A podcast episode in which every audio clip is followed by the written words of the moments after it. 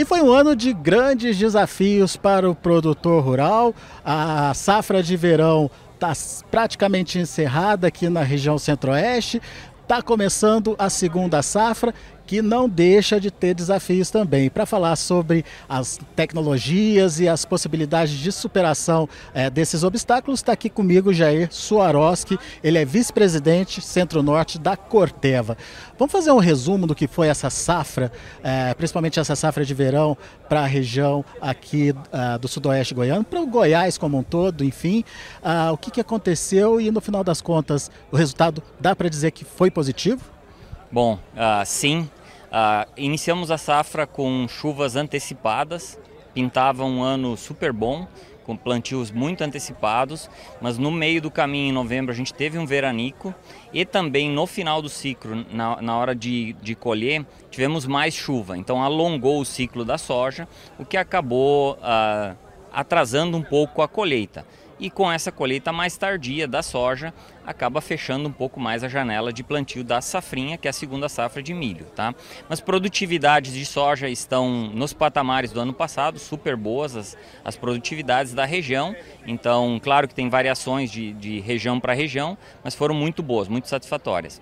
A safrinha também está bem estabelecida, bem plantada, alongou um pouco o plantio, o que acaba expondo a cultura um pouco mais ao risco, porque ao final do ciclo a gente sabe que sempre corta a chuva, né?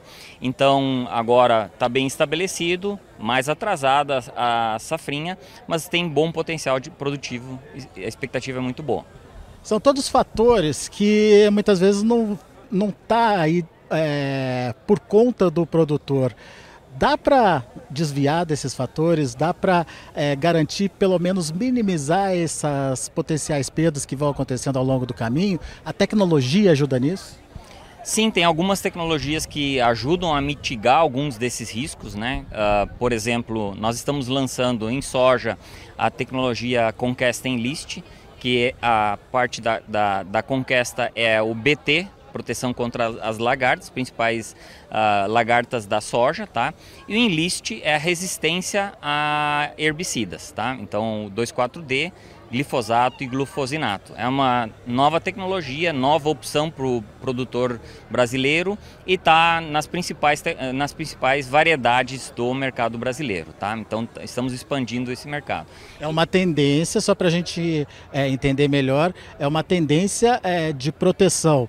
É, contra o, o, o, a concorrência aí, a, das ervas daninhas e também do ataque de lagartas. Então são é, um sistema que protege de duas formas diferentes. Exatamente, exatamente. Então são duas, duas coisas muito importantes que acontecem na cultura da soja e que a biotecnologia vem para ajudar.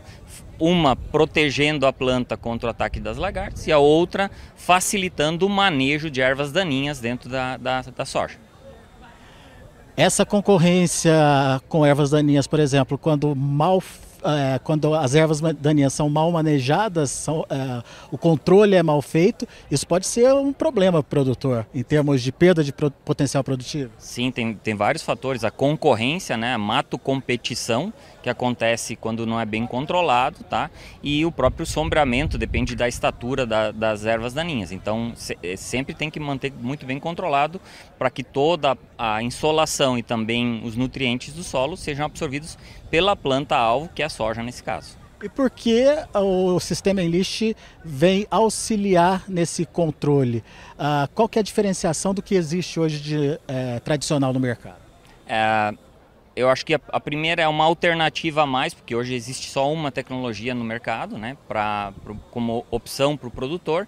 E além disso, também ah, do lado do, da resistência a herbicidas, ele, ele não é só resistente a glifosato, é 2,4-D e a glufosinato também. Então, tem alternativas adicionais para o produtor ah, ah, controlar as ervas daninhas da, da sua lavoura. Principalmente aquelas que já têm algum tipo de resistência ao glifosato. Sim, correto, exatamente, exatamente. Então vem como alternativa, depende do manejo de cada produtor, pode encaixar melhor um ou outro produto. Agora e para o milho, o que, que tem de novidade aí no milho? Bom, além dos lançamentos de diversos híbridos que, que os produtores ah, e associados da, da Comigo aqui podem ver em nosso stand aqui, nós temos também, uh, além da biotecnologia toda que a gente já tem há bastante tempo, Leptra e PowerCore Ultra, né? Uh, a gente tem também a tecnologia Aquamax. O que é a Aquamax? Em diversas regiões do Brasil, a gente tem períodos de veranico ou estiagem maior, são fatores que a gente não consegue controlar, mas a gente identificou uma forma de melhoramento genético, identificando algumas linhas de produto que tem uma resistência maior, tolerância maior à seca. O que, que acontece? Quando tem um estresse hídrico muito forte, a produtividade tende a cair muito no milho. Tá?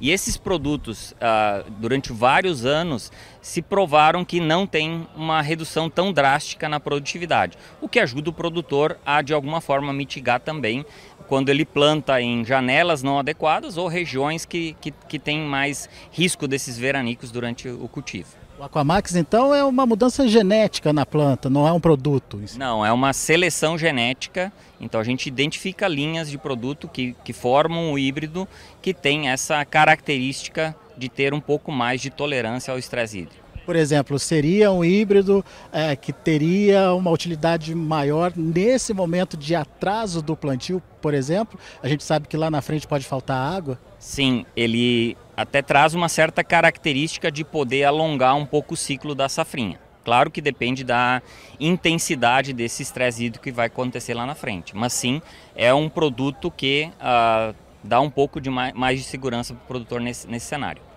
Ou seja, produtor tem que entender, conhecer as tecnologias disponíveis e, à medida do possível, adotando de acordo com a necessidade dele, com o perfil de produção dele. Sim, ele tem que planejar todos esses detalhes dentro do seu da sua equação que ele faz para planejar a safra dele. E claro que, uh, como aconteceu esse ano, alongou um pouco o ciclo da soja, acaba entrando numa janela não tão ideal de plantio para aqueles que, que não conseguiram colher muito rápido. Então ele tem que ad adaptar essas opções para a sua realidade.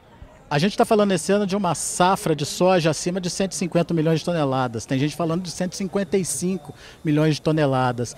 É, a tendência é essa, vamos é, alavancar a nossa produtividade com a, a tecnologia disponível. É possível mudar o patamar de produtividade da soja? Sim, eu acho que isso já vem acontecendo nos últimos anos, com a adoção de tecnologia, mais, mais investimento do produtor, produtor um pouco mais capitalizado, tem investido muito mais nas suas lavouras, a qualidade de solo e tudo mais, e esse patamar tende a, a melhorar ainda mais. Tá?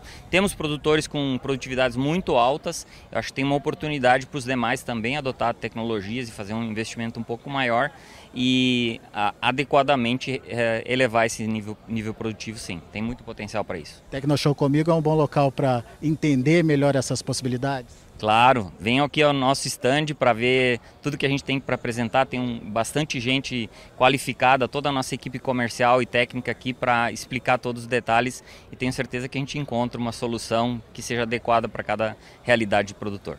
Fica aí a mensagem e o convite para você, produtor que está aqui na região de Rio Verde, Goiás, compareça ao estande da Corteva aqui na Tecnoshow comigo.